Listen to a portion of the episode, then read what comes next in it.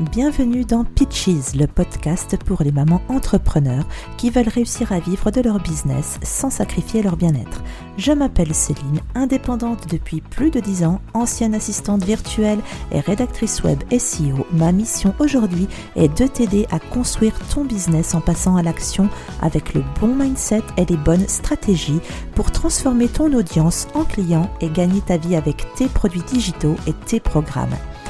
Je sais que tu rêves d'avoir un business au service de ta vie pour t'occuper de ta famille. Alors à chaque épisode, en solo ou avec une invitée inspirante, je te partage mes conseils sans bullshit pour te faire avancer.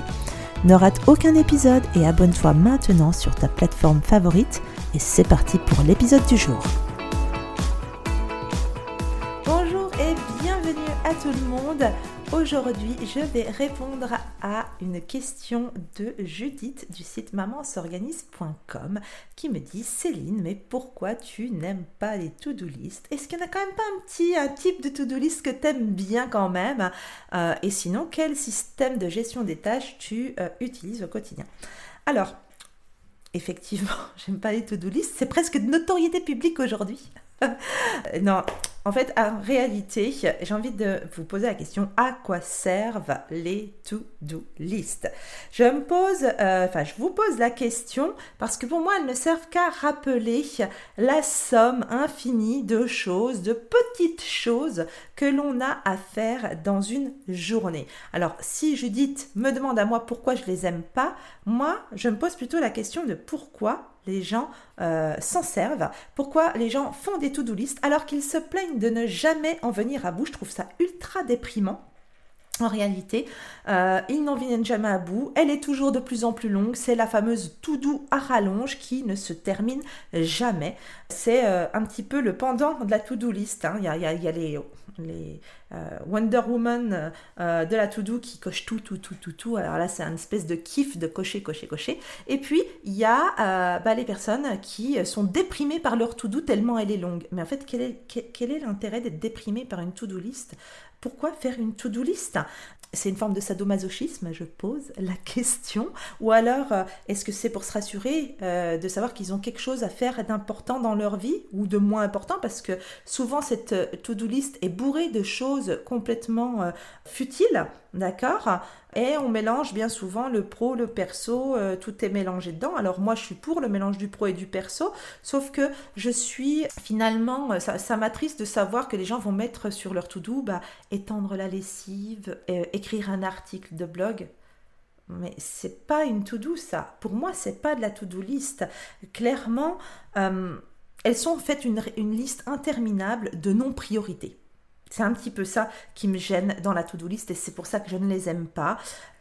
Elles ne sont pas orientées vers l'objectif euh, final que l'on euh, que l'on a. Quand on est entrepreneuse, notre objectif final, c'est quoi? C'est au minimum de générer du chiffre d'affaires D'accord? Si ce n'est, après, on peut avoir des objectifs euh, différents, sortir tel produit, gagner en visibilité, enfin voilà, suivre des chiffres pour atteindre certains niveaux de chiffres, etc. Mais euh, comment dire, enfin, une web entrepreneuse, son objectif final, c'est surtout de générer du chiffre d'affaires. Donc, si la to-do list, enfin pour moi, la to-do list, elle va éloigner du chiffre d'affaires parce qu'on va y mettre un peu de tout dedans, on va un peu tout mélanger et on, loupe le coche de la priorité. On ne se focalise pas sur ce que l'on doit faire pour atteindre l'objectif. Donc ça, c'est ce qui me dérange profondément dans euh, la to-do list et ça apporte pour moi plus de, de confusion que de focus il y a pour moi des priorités et des étapes euh, pour atteindre cet objectif. Euh, et c'est un peu comme ça que moi je vois la to-do, d'accord? Donc comment pour moi travailler la euh, sans to-do list, parce que c'est vraiment ça le truc, comment travailler sans to-do list? Eh bien moi je vous recommande à l'inverse, plutôt, de fonctionner avec des process et de batcher un maximum les process finalement les tâches euh, répétitives. Alors les tâches, c'est pas des petites tâches mises bout à bout, c'est pour tel type de choses dans votre business, il y a un process à mettre en place, un processus euh, opérationnel précis étape par étape. Et dans chaque étape, peut-être que là, on peut imaginer une to-do, c'est-à-dire des choses précises, des tâches précises pour que l'étape soit accomplie et passer à l'étape suivante.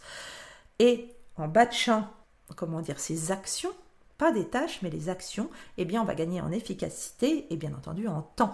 Euh, on va regrouper ça dans le même laps de temps. On peut par exemple créer, pour les créateurs de contenu, on a quand même des choses qui reviennent tout le temps et qui sont faites tout le temps de la même manière. Créer un podcast, créer un article de blog, créer euh, des posts pour les réseaux sociaux, c'est toujours le même processus. Et donc avoir un processus détaillé, étape par étape, eh bien, permet en batchant en plus, de le mémoriser rapidement, de ne pas avoir à dire il faut ah, il faut que je fasse les notes de mon épisode, il faut que j'enregistre, il faut que euh, je mette en page sur WordPress, il faut que je publie sur l'hébergeur de podcast, il faut que et là non, il y a un process, étape 1, étape 2, étape 3, etc. Ce process-là, au début, on le regarde. Euh, il est euh, écrit ou il est vidéo. Moi, j'en ai à l'écrit pour la de mes euh, activités.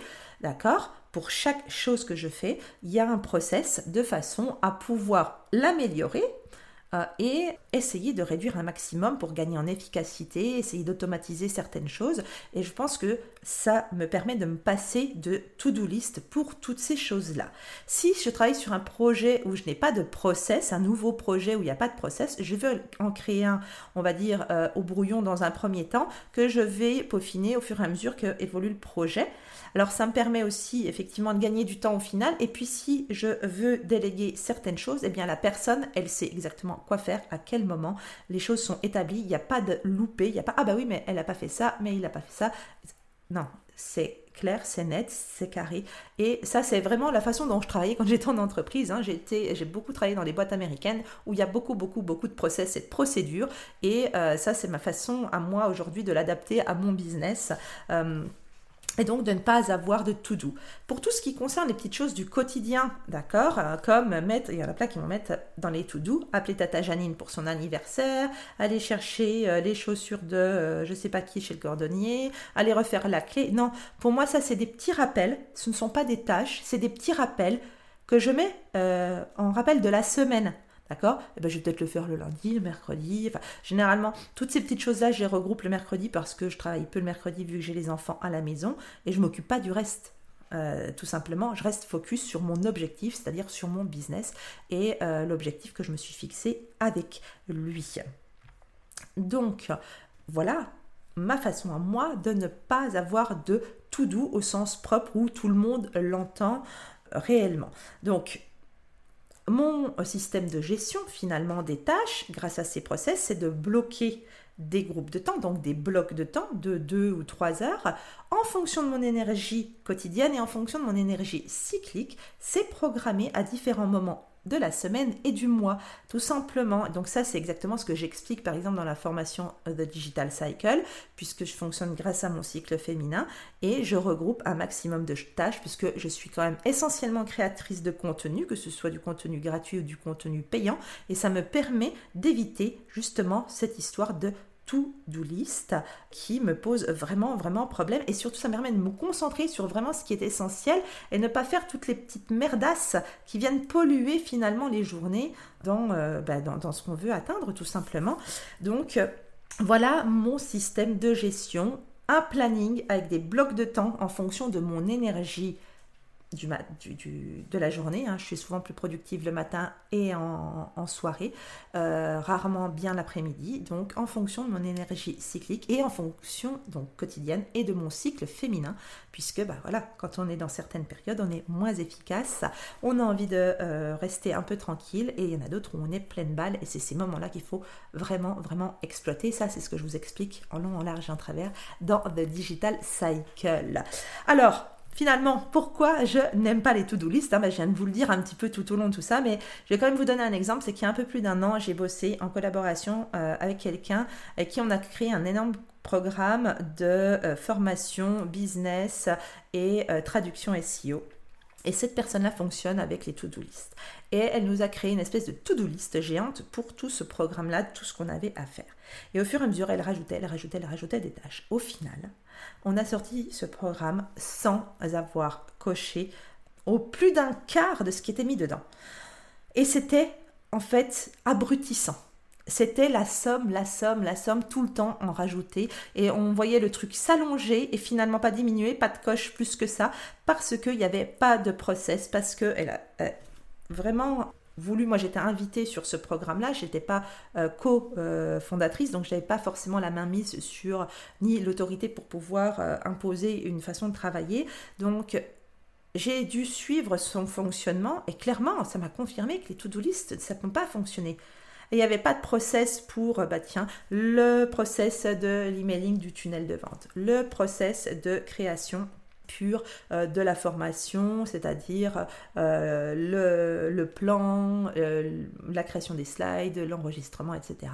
Et pas de process sur le, le, plan média de lancement pour pouvoir, et bien évidemment, faire des ventes, hein, parce que c'était bien entendu l'objectif. Et ça nous a vraiment éloigné d'un, de nous garantir de la transformation que l'on souhaite obtenir du client à la fin, et ça nous a éloigné, eh bien finalement, de l'aspect euh, focus vente. Donc, ça m'a moi beaucoup, beaucoup, beaucoup, beaucoup pesé. J'étais sous l'eau, j'avais l'impression de ne pas respirer tellement il y avait de micro-tâches à faire. Inutiles, c'était pas la peine de les noter, elles apportaient plus de confusion qu'autre chose et ça m'a absolument dégoûté. Et ça m'a vraiment convaincu que la to-do list n'était pas l'outil adapté pour gérer ces tâches business, euh, en tout cas, à mon sens, comme moi je l'entends. Créer des process, batcher selon son énergie cyclique au quotidien et dans son cycle féminin, euh, mettre quelques rappels pour les petites tâches du quotidien, d'accord, et organiser un planning humain, eh bien, pour moi, en fonction des deadlines, hein, bien entendu, eh bien, ça me paraît beaucoup plus adapté que de créer et d'avoir une to-do list. J'espère que ces quelques petits conseils t'auront plu et, euh, eh bien on se retrouve dans un prochain épisode du Pitches Podcast. À la semaine prochaine. Bye bye.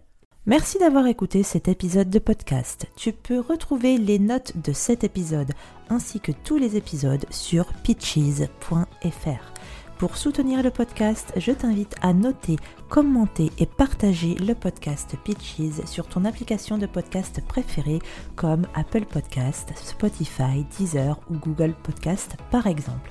Ton soutien est important pour permettre à d'autres personnes de développer leur business sans sacrifier leur bien-être ni leur valeur. Et on se retrouve pour un prochain épisode très bientôt. En attendant, prends soin de toi.